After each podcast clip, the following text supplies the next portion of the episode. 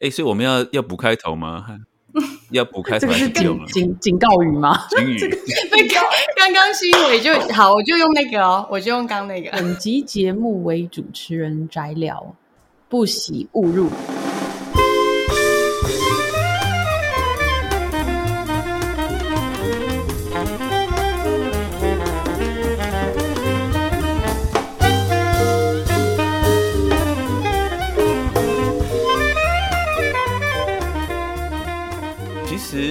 我不晓得，哎，我我跟我不晓得，有些时候，我觉得人的那种情绪可能都都会比较负面一点，都会讲说，都会发自己觉得、觉得说可以改善的地方拿出来讲，而不是说觉得自己好的地方拿出来讲。嗯然后，然后这个讲座的的题目是这个，就是爵士乐手或是音乐人的这个职涯的规划。嗯然后我是觉得，其实其实也还好啦。我觉得最主要的我不习惯的地方，就是台湾的学生就是比较害羞吧。嗯，有没有台湾学生就是他们的互动会很害羞？就是同样的一个问题，就是如果说我预期我在美国的对美国的学生讲的时候，他们的问题会很多，或是他们的这个互动或是他们的反应会蛮大的。可是台湾的学生，而且加上说又是一个线上课程，所以就是整场非常的安静这样子。呃对啊，我就觉得说啊，哈哈哈，这个我说好了，没办法，那我就把我的这个我准备的这些嗯。呃分享内容讲完，然后最后嗯啊、给大家 Q&A。那我觉得，不过最后 Q&A，我觉得比较比较欣慰的事情啦。虽然说这跟我的跟我的讲座好像无关，可是比较欣慰的是，大家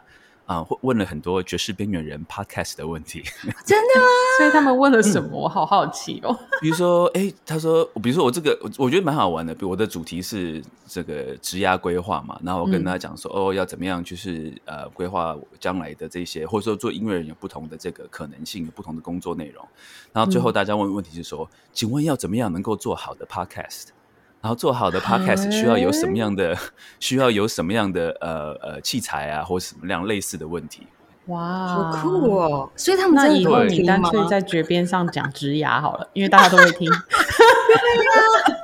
其实这个是是可以讲哦，因为其实跟这个在最近有一个热门话题嘛，呃，就是 Jam Session 的，然后、呃，这个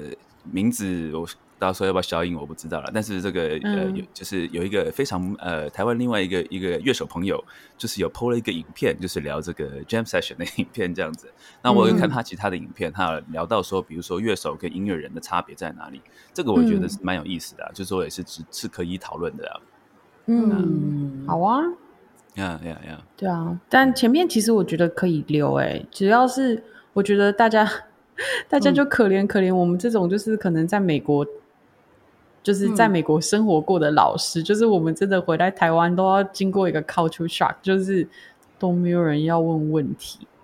因为我觉得哦我自己刚到美国的时候，我真的超想翻白眼，就说靠，同学干嘛问那么蠢的问题啊？就是 哎、对对对，爱问问题，好蠢哦！就是这什么鬼问题啊？不要再问了，浪费时间。然后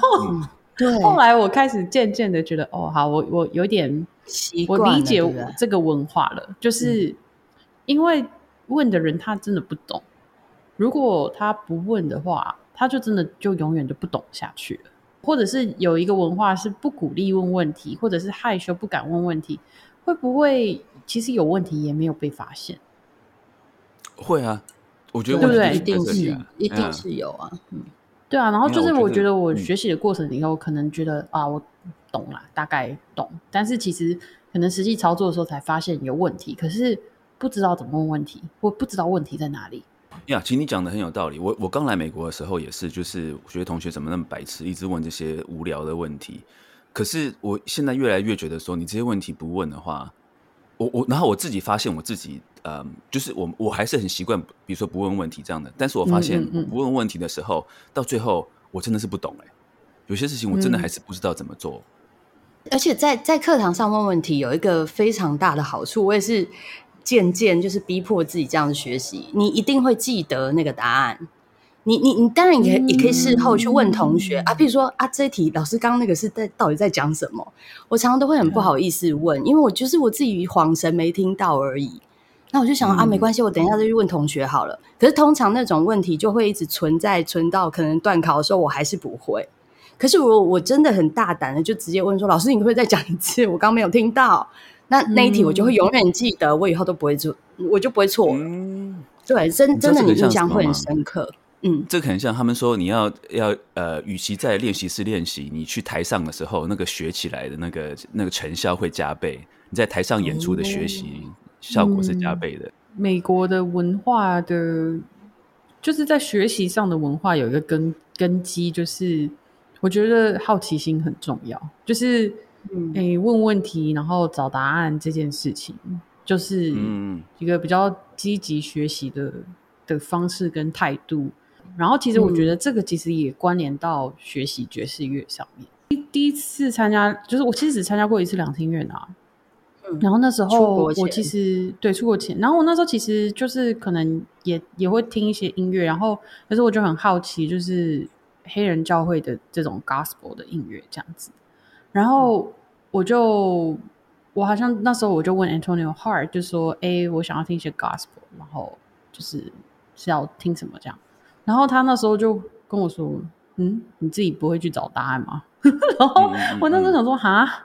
就是我不是来问我问题的嘛，你干嘛这样子？可是后来、就是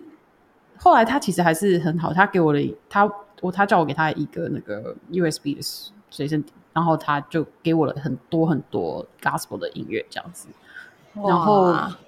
他还是有给我啦。但是后来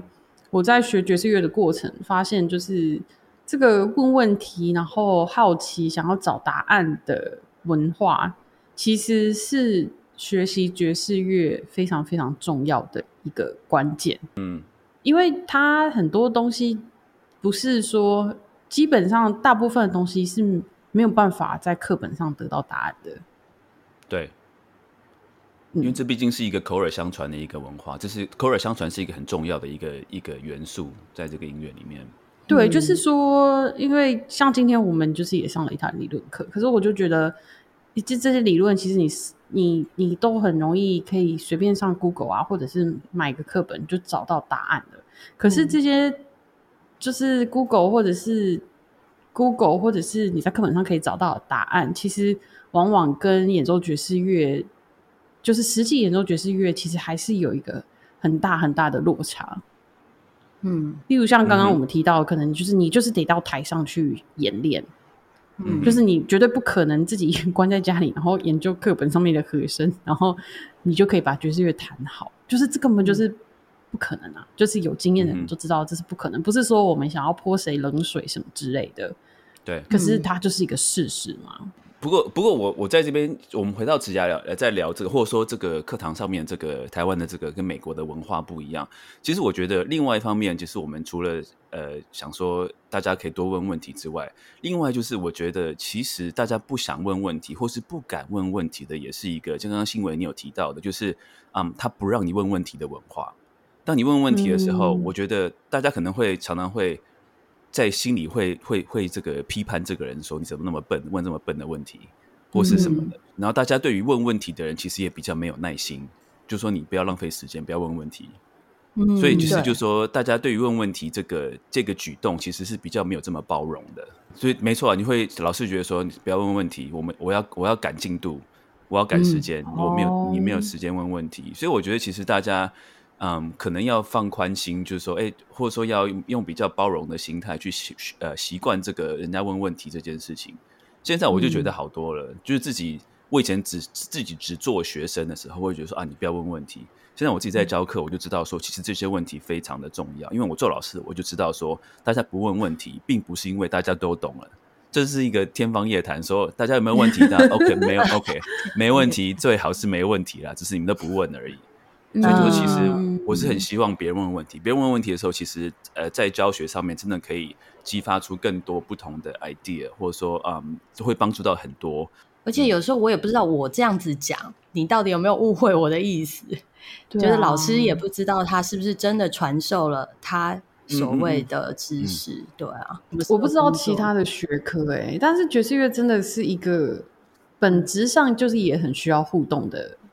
的一个题目。虽然是说问问题好像没有那么直接到演奏上，可是其实爵士乐的演奏就是一个互动，就是一个谈话。但你刚刚嗯讲那个知识是知识，但是上台演奏是另外一回事。我也我也蛮同意。可是我觉得还是知识还是得传授啦。我觉得还是哦对对还是当然需要啦。嗯，应该是说，就是这个知识理解了以后，是不是真嗯的是能够应用，然后是真的被你的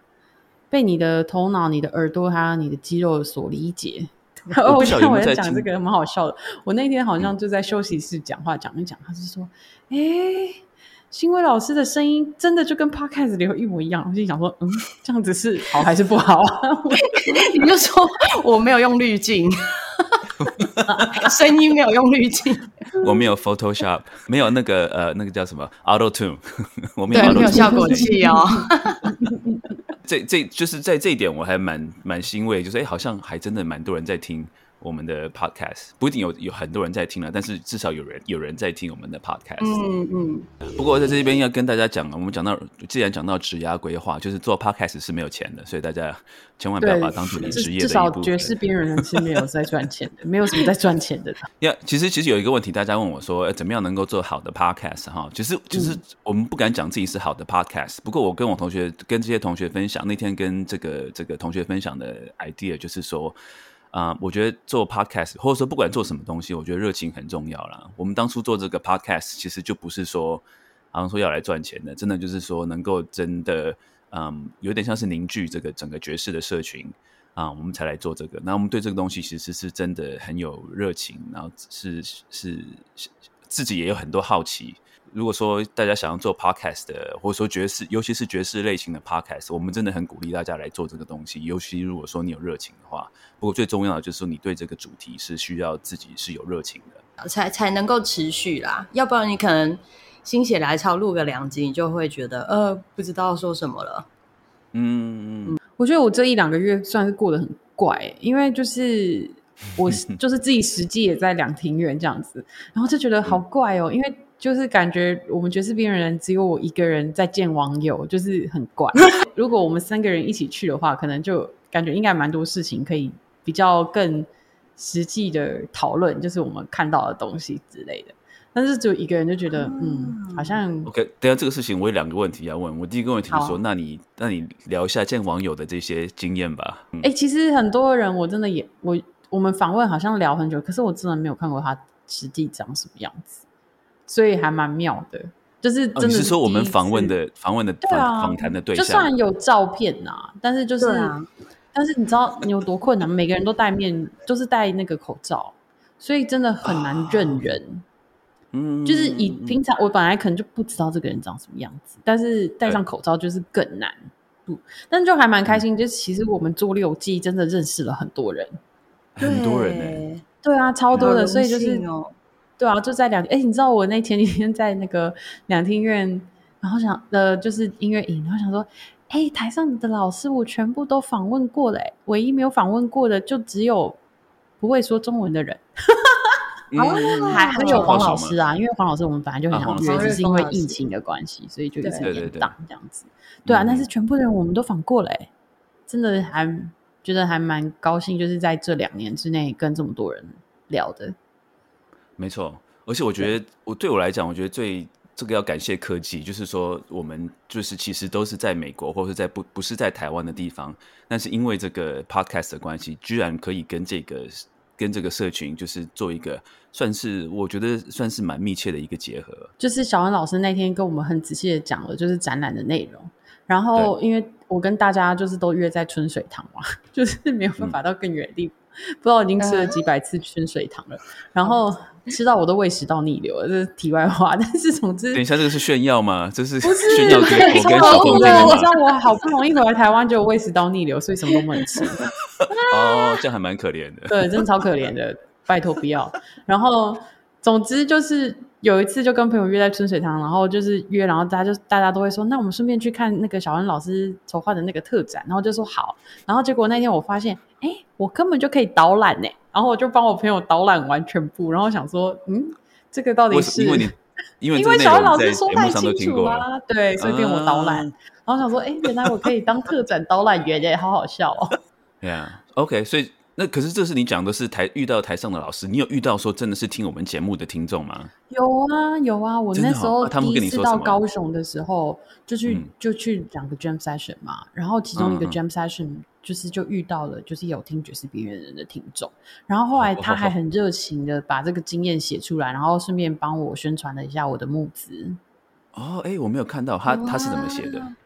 他就是说，就是我们当当时遇到的场景，然后后来他才知道，他才意识到，就是原来我是爵士边缘的主持人之一，这样子。嗯，对啊，然后还有很多就是我知道有在关注爵士边缘人，可是因为他们也没看过我，我也没看过他们，所以就是好像都知道说，哎，对方也有跟我去看一样的演出，可是就真的一直都没有机会相认，就是蛮可惜的这样子。嗯，对但就对啊，就也还蛮多学爵士乐的的新的乐手，就是大家就是可能有听过这个节目，就觉得啊，好蛮开心的。哎，所以你下次去都要穿那件 T 恤啊。哦，我先生都帮我穿，他他负责当那个招牌，心动招牌。对啊，对啊。对啊不过讲到讲到跟这个这个听众呃，或者说跟这个我们访谈的这些老师呃见面，我现在有一件事情我非常的担心，就是你们两个终于要合体，可是我还是不能合体，因为小峰可能九月份会去台湾嘛，对不对？对，对啊，欢迎你们要欢迎大家来找我签名哦。谁要找我们签名啊？嗯，我先大家跟大家讲一个小故事，跟呃，就是 好的，就是那个什么，因为我自己我是家里唯一的小孩嘛，所以我其实嗯很爱、很爱跟，我很爱很爱凑热闹那种。嗯然后你知道小时候如果没有跟到，我会哭的那种。嗯嗯嗯就是那时候，因为那个 我还记得跟小董他们嘛，那个小董跟他弟弟，然后呃，我们有暑假的时候会在一起玩嘛。然后他们家是有睡午觉的习惯，我没有睡午觉的习惯。然后然后那个什么，所以他和他弟就是吃完午饭就睡午觉。那我不睡午觉啊，我就是东摸摸西摸摸，所以比较晚我才会睡着。嗯然后我睡起来的时候，我有一次睡起来的时候，发现他们两个人已经不见了，就说：“哎、他们两个去哪里了？”然后我就我就哭，我我哭不是说身边没有人哭，是说你们去玩什么没有找我，我就哭了这样子。你们俩到时候合体的时候，对啊，没救。你们两个都是合体，就没我们等你回来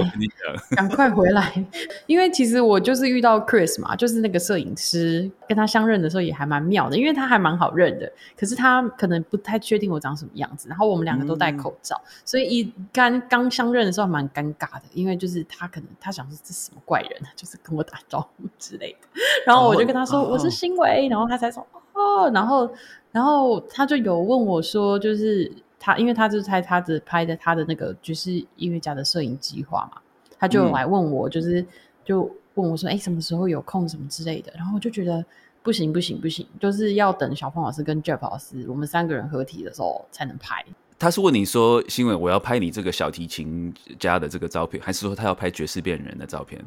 没有，他是要，因为他是就是他的这个 project 就是摄影台湾的爵士人，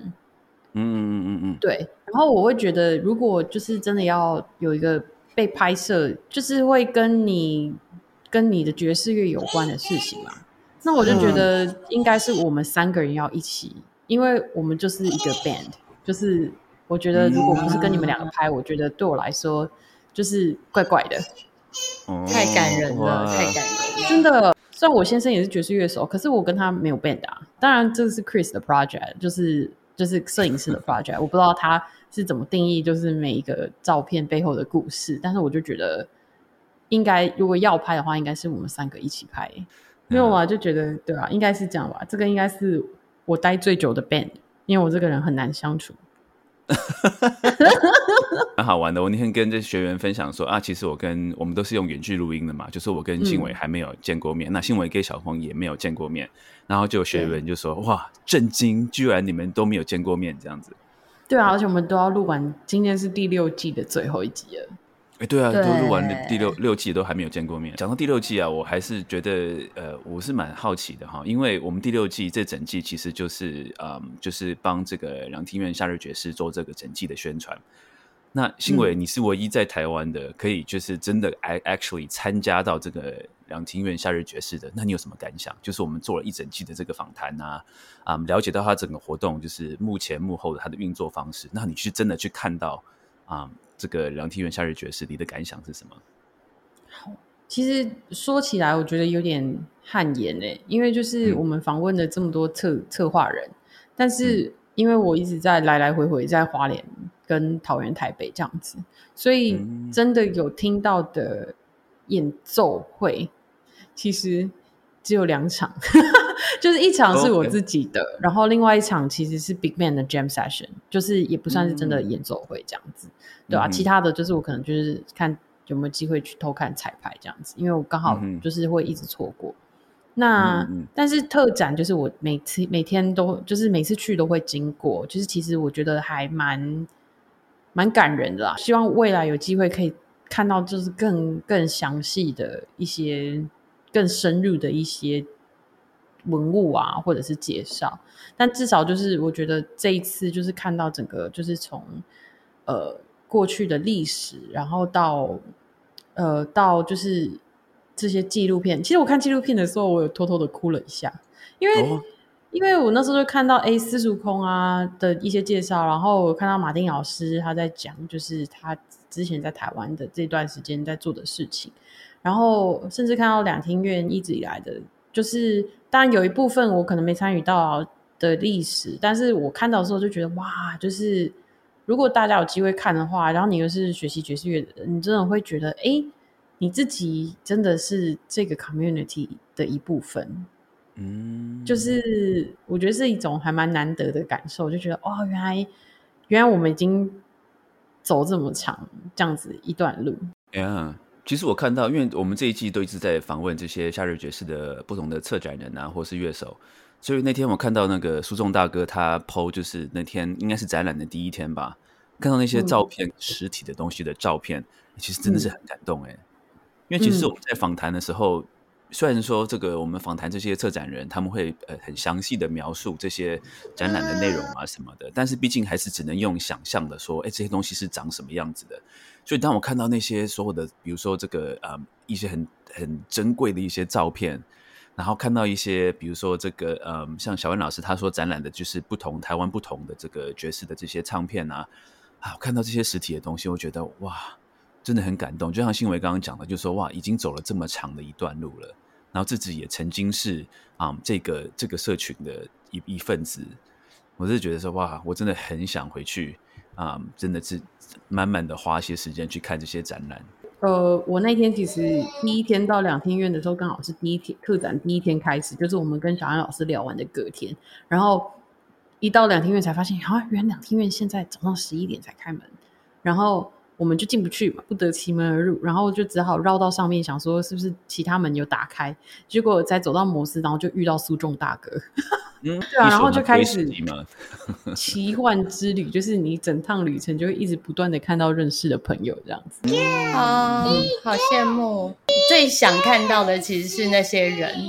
我当然也很想去看展，但是对啊，其实有一刻我还蛮感动的。我先生也觉得，就是我们听到那个周高俊老师的演出，在那个 Big Band Jam Session 的时候，哦，他是那个 Tenor Saxophone 的老师，对不对？对，然后那个 sound 超漂亮的，就是像现在我们在听爵士乐，就是在美国的话，大家都会就是想要回头再去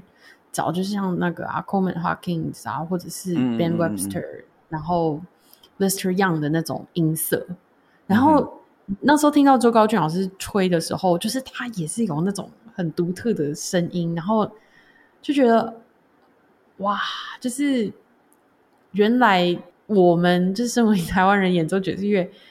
也是有以前的人这样子的声音可以弹，但是他还没有过世啊，就是他还健在，就是我们还可以就是追求这样的声音，那这种有真的有这样子的声音存在过。而且这个周老师他已经八十五岁了，对不对？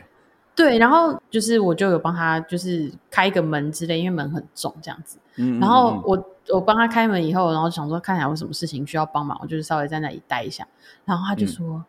刚刚听起来怎么样？我第一次演那首歌，哎。”然后我想说，他音色真的超漂亮的，啊但是就是我不知道，可能就是我觉得我可能。真的没有机会听到不同世代的人吹奏爵士乐，所以我们可能真的就以前当透过这次特展，就再也不会这样想了。但是以前真的就觉得以前那有人在吹吹爵士乐，就是好像我们就个断层，然后我们好像只能只能看到就是国外的人在做什么。其实那时候小安老师有说一段话，我觉得还蛮有趣的。他就说，他觉得他自己去 Berkeley 回来以后，他他他觉得他最想念，然后他最想要追求的声音，其实是他当初听到的在菲律宾，就是这些菲律宾在台湾的乐手，呃，吹奏的那个声音，对他来说是最诚实、最真诚的。如果真的想起来的话，也是会觉得，哎，其实在这个土地上，其实已经有发生过一些事情了。那当然，我们这个世代有我们这个世代可能想要去追求的事情，但是其实很早以前就已经有发生这个事情，而且就我们其实之前有阅读很多在美国的爵士乐的历史啊、文化的东西，可是其实，在台湾爵士乐的发展也是跟政治经济就是紧紧的绑在一起。嗯，不晓就是为什么台湾会有这样的一个断层，就是说，其实比如说你刚刚提到这个周高俊老师嘛。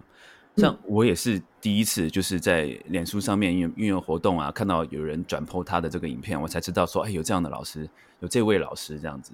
然后当他的我听到他的录音演奏，我也真的觉得哇，这音色真的很美。可是就是说，为什么会有这样的断层？就是说，哎，我们都不认识，而且像我也算是算是老人了，就是说，哎，我为什么都不认识这样的一个老师？我觉得这是蛮有意思的。他这这个台湾这个音乐爵士爵士的这个断层。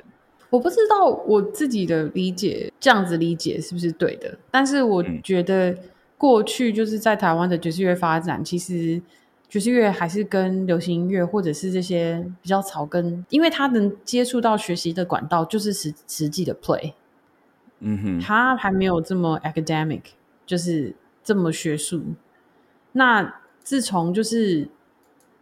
美国就是真的把爵士乐带到。大学就是变成是一个学院制的东西，或在欧洲，我觉得也影响到大家学习爵士乐的方式跟来源。比较不是说哦，我就是从 play 这样子的学习的管道，我觉得是差别蛮大的。而且这两个管道，它没有这个交，就是交汇的这个点。哦，我懂你的意思，就是说，呃，就是呃，台湾来讲话，这两个不同的时代。啊，新时代的就是是是用一种比较学院派的方式在学习这个爵士乐，但是旧时代他们等于说是口耳相传的，比如说比如说是实际的这个去外面做做演出认识的，或是来这样学习的。可是因为这种学习方式的不同，就造成说这个新旧时代，呃，在刚好在这个阶段没有没有太多的一个 overlap。其实我觉得跟前面你讲到职涯，我觉得很有关系耶。哦，就。呃，像好了，像应该这样讲，好像我是音乐班出身的，所以我觉得我可能对于怎么学习这件事情的理解比较比较单一，就是我就觉得好，那我是不是就去国外找个学校念？嗯，对，然后我到国外去找学校念，然后我可能接下来我想要做的事情就是还是跟古典乐走的路子路线比较接近，就是啊，我就教私人学生啊，或者是我就去学校教书这样子，我没有。特别想说，当然我也可能会去，可以去接场，但是我绝对不会想说我要这么 involve，就是呃其他的比较偏流行一点的的的音乐的发展。那这是我到后来的理解以后，我就可能开始转变了。但是如果说我没有接触到的话，我可能就是很单纯的往这个方向走的话，就是。那我就很难接触到有些人，他就是，哎，我一开始我就是想要以接场为主，然后我才慢慢接触到爵士乐。应该也不能算是规划，有可能进进来就是开始学习音乐的初衷，呃，大家也都不太相同。然后走走走走到最后，哎，那个发展也都不一样。一路上遇到不同的人，然后遇见不同的事，那他就会改变他原本的那个方向，这样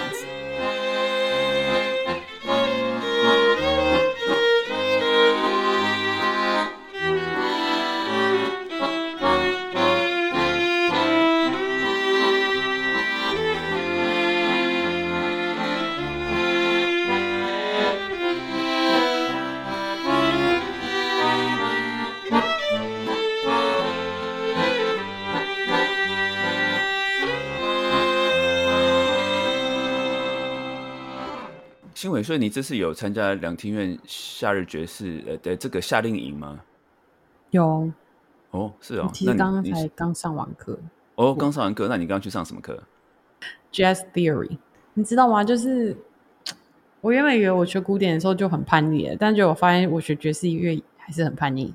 然后就觉得哦，要讲乐理，所以你讲了哪些乐理？怎么被拷问这个问题？一开始我是想要先，我觉得我需要想要澄清，因为我觉得我有我的立场想要表达这样子。哦，那你就是。我觉得 对啊，什么立场？爵士乐理很容易，如果大家一旦把焦点放在爵士乐理的话，其实很难把爵士乐演好。嗯哼，同意。对嗯，因为爵士乐理就像我们前面讲，就是觉得是非常纸上谈兵的事情。是然后就是它其实不是只是单纯的这样子的东西，就是你真的，我后来发现我最大的痛苦是我学这么多乐理我都理解，但是我完全听不到。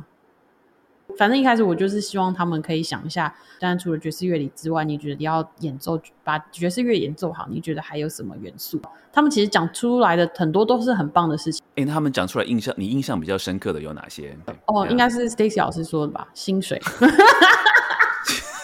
啊薪水 没有啦，就是没有很多啊。像有些人就说耳朵啊，就是啊要听到啊。听然后有些人嗯说就是 groove 啊、time feel 啊，然后情感啊，蛮多的，或者是互动啊这些的，也是希望大家哎说出来，就是知道哎现在坐在你旁边的人他看重的事情是什么。我其实后来决定讲调式，对我来说是比较 free 一点的 approach，就是我们后来就是我会请他们选一个音，然后选一个 mode，所以我们就做那个，例如说，我记得我们今天好像有个 E flat Locrian，可以随意的选择 E flat Locrian 上面的音，但是就是只能演奏二分音符，但是 improvise，所以我就让他们，就是我希望他们可以听到乐理，你刚才讲的时候，我就一直很想来，也不是站啦，就是我们以前在 Berkeley 上乐理课，全部都要用听的呢。你你怎么会觉得你上完乐理会听不到那个声音？我觉得对我来说是相反呢。我就是可是我觉得不知道是不是因为可能你是和声乐器，呀有可能，有可能。对，我因为我懂觉得我们就算有人示范给你看，可是你其实没有自己亲自演的话，其实还是我觉得还是有差。哎、可是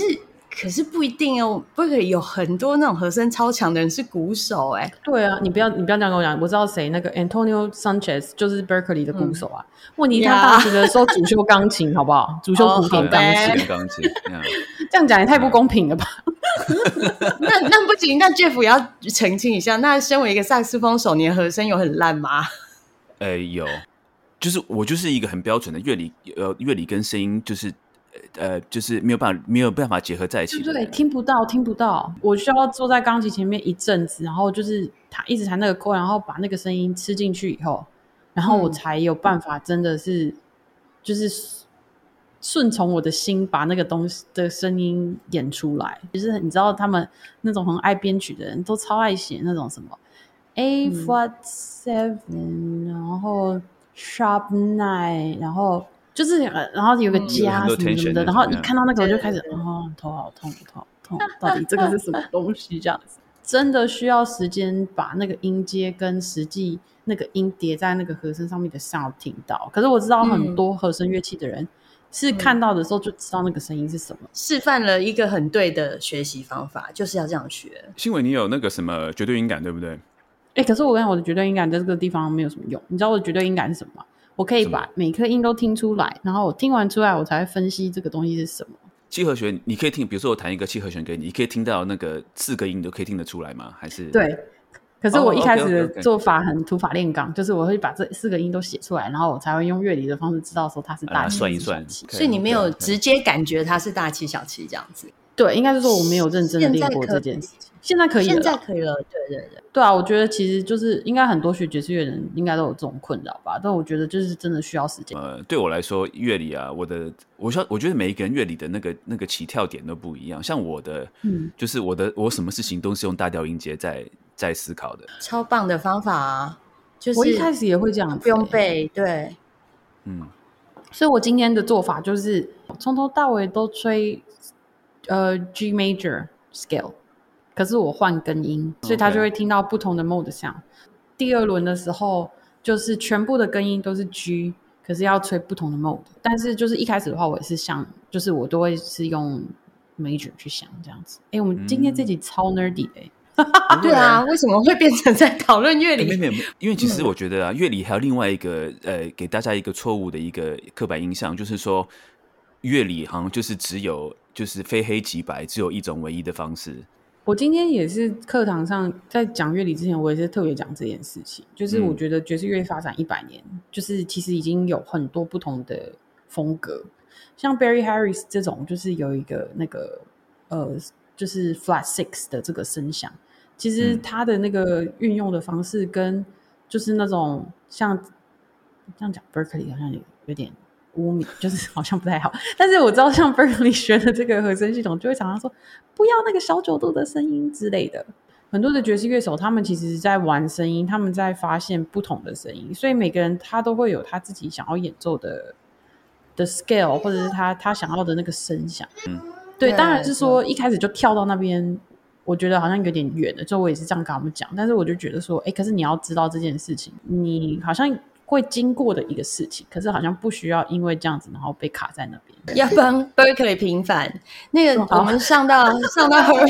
我们上到 Harmony 第三集，那在最后一个学期的时候，老师就会跟你说，你之前上的全部都要忘记了，因为现在全部 什么音都可以用，本来就是什么音都可以用啊。对，所以可是他之前要先告诉你一些大致上的原则，你不能连连原则都不知道。那但是知道了之后，你必须要知道怎么把它打破。这其实才是乐理想要想要追求的事情吧？吗？因为其实嗯，有一阵子，现在可能还是就是台湾很台湾很流行买 Berkeley 的这个教科书，就说呃没有出国的的的同学可能会想说，哎，我就买 Berkeley 的这个乐理的教科书来研究。这些乐理的教科书，我觉得这是一个非常危险的事情。就是说，不是说不是说不好，而是说这个事情有可能是好，有可能是会不好。那 Berkeley 它这是为之所以为什么大家会去买 Berkeley 这些乐理教科书，因为它是早期就是唯一有在做这个爵士乐理整理的这些这些教科书，大家会买来看，然后会把它当做圣经一样来看这样子。可实际上，就像你讲的，它可书上就会解说哦，你不可以不可以用十大调的时候不可以用十一音，因为会会 clash 什么的，或者是小九度之类的。可是实际上，但是但是这个东西啊，这个教科书你一定要有一个有经验的老师来教导，才跟你讲说，OK，书上虽然是这样写，但是实际上的使用方式跟书上写的又不一样了。所以我觉得这是一个危险的地方，就是说乐理真的不能不能只看教科书，它不是那让你拿来套招的啦。哎，对对，它是让你理解的。对，就是爵士乐里头，为什么我们一直强调它有这个就是 African 的元素？因为如果把 African 的这个元素拿掉的话，其实爵士乐跟一般的西洋音乐其实没有什么差别啊。它的特别的点其实就是在这些 rhythm 嘛，跟这些 time feel。为什么我懂得这些乐理，可是我怎么演奏还是演奏不出来？除了没有听到声音之外，就是我觉得到最后还是会回到你的 你你对这个 feel 就是理解了多少。其实它也可以是理论的一部分，嗯但是它这个 feel 到底是怎么来的？就是。尤其是你再继续听更深一点，就是说，哎，不同的乐风为什么它的这个 groove 我们抓不到？因为它真的对我们来说就是一个完全不同的生活经验产生出来的东西。不断的听，还蛮坚持。教再小的孩子，最最初学的人，要教乐理，一定要先从节奏开始教。真的，对，不是从音开始教，要一定要先从节奏开始教。其实你节奏搞定了，什么音都可以了。好像听到在刮杯的声音，啊，清楚，真的，因为真的不同时期的觉的和声真的也是不太一样。可是我觉得觉节奏真的是一个，如果抽离掉它，真的就是什么都不是的一个元素。但如果有人想要来站的话，还是蛮欢迎的，来吧，来吧。这这一段要这一段要剪掉。我那天看到马瓜在在他的脸书，所以我们不能随便开战的原因是什么？是是，我不我没有要开战，我只是真的很好奇，说居居然就是一一个乐迷，他会觉得孙建平会比地下乐团的好听。我个人觉得，如果是马瓜的话，他应该不不介意你跟他战，因为他反正很爱战，感觉起来。哦，对 对对，我真的觉得我好想要知道是哪样子的脑袋会觉得这样子的音乐 它好好听哦。你脑袋里头装什么？其实我觉得，我觉得这个可这个可能有一点是贵古见今的这种感觉，就是说，因为他是成长的过程中，他听到这个，我觉得听到的不是音乐，而是说怀念那个时候的一切的一切，不只是音乐而已。对，听的是回忆，呀没有错。哎，对对，听的是回忆啊。我不知道，我觉得听音乐真的有太多角度了。就是你嗯如果是以那个很科学家或者是实验的精神去听的话，你就会觉得这些东西人家国外早就做过啦。就是唯一特别的就只有词歌词。对对，嗯所以就是对我来说，很往往就是很独听独立音乐的时候，在听的是歌词，然后那个歌词是不是有符合在这个岛屿上的生活？嗯哼，是是啊，其实流行音乐百分之五十就都是歌词啊，有人甚至觉得更多。对，对，我对觉得可能是更多。对啊，所以啊像我就就就会觉得，可能听台语跟客家客语或者是呃原住民的语言会更容易接受，原因是因为我对他的口腔跟语气没有这么了解，所以对我来说听起来都很异国。如果是听中文歌，我真的是没有办法，尤其是百分之八九十的人唱歌全部都带着一种 A B C 的腔调。还是说已经对变成一种特别的唱腔，大家已经忘记这是对可是模仿 A B C 了。对啊，可是我就觉得为，可是你给我一个原因，就好端端的一个华语歌，为什么要听起来像是外国人在唱华语？还是还是因为一开始有人这样做之后，他现在已经变成一个 standard，就变成这个业界的一个标准，大家都一定要这样唱了。从某一个从某一张唱片或者是某一个时期开始，只要不转音就不是 R&B 这样子，类似这个意思。所以现在如果你唱某些华语流行，你如果不装 A B C，那你就不够潮。对，皮卡丘，现在没有看皮卡丘，好高级哦，他看皮卡丘哎、我今天有有有有有一个小震惊的事情，就是、嗯，因为今天早上的大班课是请到 Aubrey Johnson，然后他是那个 Lion May，我每次都不太会发他的名字，就是 Pat Metheny Group 的那个钢琴手嘛，嗯。对啊，keyboard 手，其实他跟 Pat Metheny 是一样重要，只是是用 Pat Metheny Group，就是用 Pat Metheny 的名字，对。然后他是他的侄女吧，哦，然后所以他那时候就问说：“哎，就是在场有谁听过 Pat Metheny？” 哎，我有吓到哎、真就真的没有几个人举手，就只吉他手什？么？哎，我想说他那大家到底都在听什么？我比较好奇，那他们现在他们会喜欢听，会常在听哪些爵士乐手？我想要先跟各位观众说跟抱歉，就是接下来的那个住所完全不适合录音，大概会持续一个月，所以我们好像可能还要再休个一个月才有可能开始。我们下一季主要是想要访问就是各个场馆的经营人吧，是吗？嗯，也也许如果听众有这个有想法的话，可以跟我们分享。我我个人是觉得，其实我很喜欢啊、跟非乐手的人聊天，因为我觉得，因为我自己本身嗯对乐手的世界比较了解，那所以当嗯跟非乐手的朋友聊天的时候，访谈对象是他们的时候，会觉得说，哦，这些事情我都不知道。那我真的很好奇，说他们这在工作上面会遇到的一些事情，或者他们工作的流程。如果说，所以听众如果对这个事情有什么想法，欢迎跟我们分享。但我知道不会有人跟我们分享了。对啊，我自己讲爽。对啊，我们的听众就跟那个我们的不爱发问的学生一样，我们就是预定是下一季要访问，就是各个场馆的经营人啊。我们这集播出的时候，应该大部分的呃有参与那个黑潮募资的观众，应该就会已经收到了。这样子，很抱歉，哦就是延宕了一阵子，因为就是希望可以把设计的作品，就是就是很确实的用选择我们想要的材料之类的，就是所以嗯来来回回了一阵子，但终于可以寄出去了，发出了一封讯息跟他们说会晚，但是我觉得比我预计的又再晚一点，但是并没有收到任何的抱怨，想必大家的暑假都过得非常的充实与忙碌。我们非常期待啦，收收到你这个黑潮的最后的成品。感谢感谢，快要到了，嗯快要到了。对，期待期待。嗯，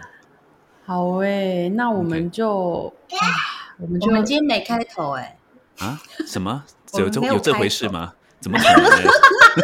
你们怎么可能会忘记开头呢？没有这回事的。好啊，那怎么办？这次结尾就还是放黑潮的歌好了。好，那就谢谢嗯那个我们这边的听众哇，支持我们第六季，这是我们今天是第六季的最后一集了。听完第六集、第十一集就是真爱了，因为我真的不知道这一集重点是什么。不会，我觉得我们每次闲聊的这个收听率反而都比较高，大家好像比较喜欢好啊，我们听闲聊。就拭目以待，真爱，真爱。好了，谢谢大家这个一直支持我们的我们这边的这个节目啊。如果说你没有一直持续听，也欢迎大家一直回去听我们之前录的东西，这样子。OK，好，我们第六季在这边正式告一段落。不过大家啊、嗯稍等一下，我们第七季很快就会回来。好，我是 Jeff，我是新维，是小峰，拜拜，拜拜。拜拜。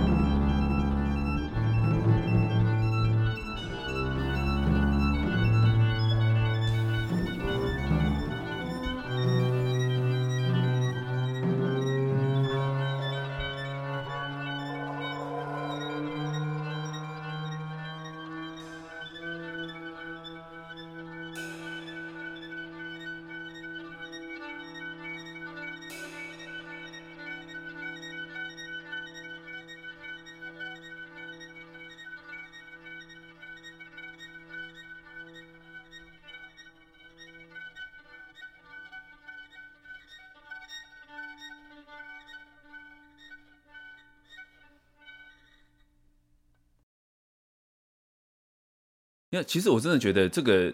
可能跟网络文化有有关系吧。像我也去过那种 jam session，就说哎，我他的那个网络上面的这个宣传是说，哦，this is a friendly jam session，就是你不管你的程度还是什么的话，我们非常欢迎你各式各式各样的，你欢迎你来。然后真的去的时候，完全不是那个样子。你真的去的时候，大家都是都会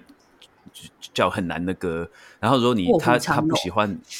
不是不是卧虎藏，他就他直接就给你给直接就给你态度，就是直接给你他们态度就很差。他看你的程度稍微差一点，然后他就甚至还有那种就是他觉得你你的演奏不好，那个钢琴直接就不弹的那种。哦，你看，就是说你们不是宣传说 this is a friendly jam session，然后你他而且那个人也不是说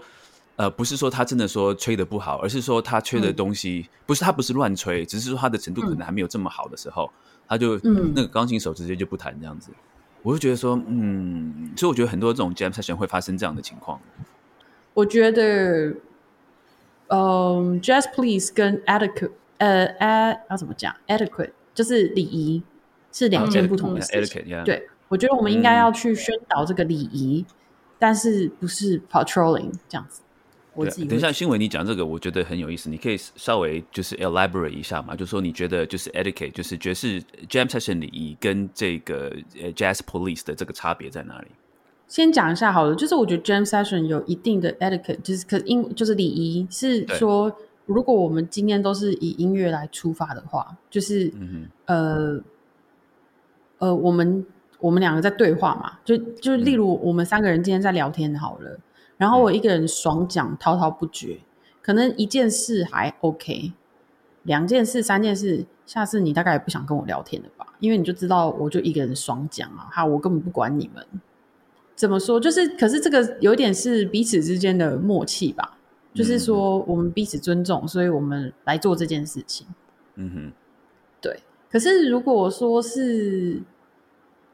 就是变成说变成像爵士警察的话，变成其实。好像变成只有一种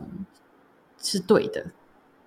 我说，如果说用用讲话来来做比方的话，像你刚刚讲说，有些人就是没有礼仪的时候，就不知道这个社交礼仪的时候，就会滔滔不绝一直讲。那可是如果说这种情况，就是就是比如说就不知道这个社交礼仪嘛。但是如果说是 jazz police 的情况的话，就是当一个人讲话的时候，另外一个人就一直纠正说：“哎，你那个字讲错喽，这个字不是这样子的哦，这个数据有点问题哦。”啊，我觉得是不是有点像这样的情况？对，好像应该是对，可是可能感觉更在更更严格一点。对啊，可能就一直纠正你文法之类的吧。嗯，那你应该也聊不下去吧？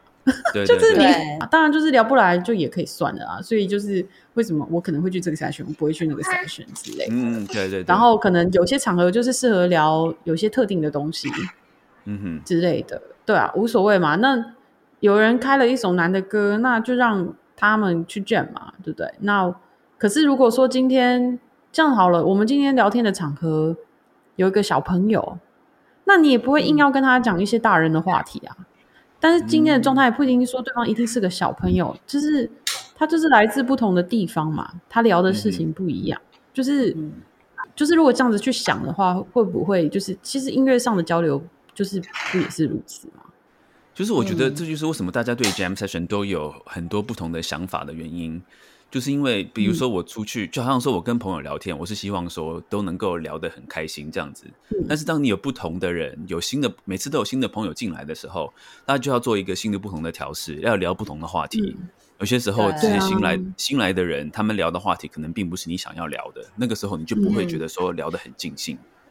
可是我觉得 jam session 就是一样，就是这个一个，就是它的性质，就是每次都会有不同的人。嗯，说到底，如果要能够跟不同的人都聊得很尽兴，那这个人的功力就是要很深厚才办得到。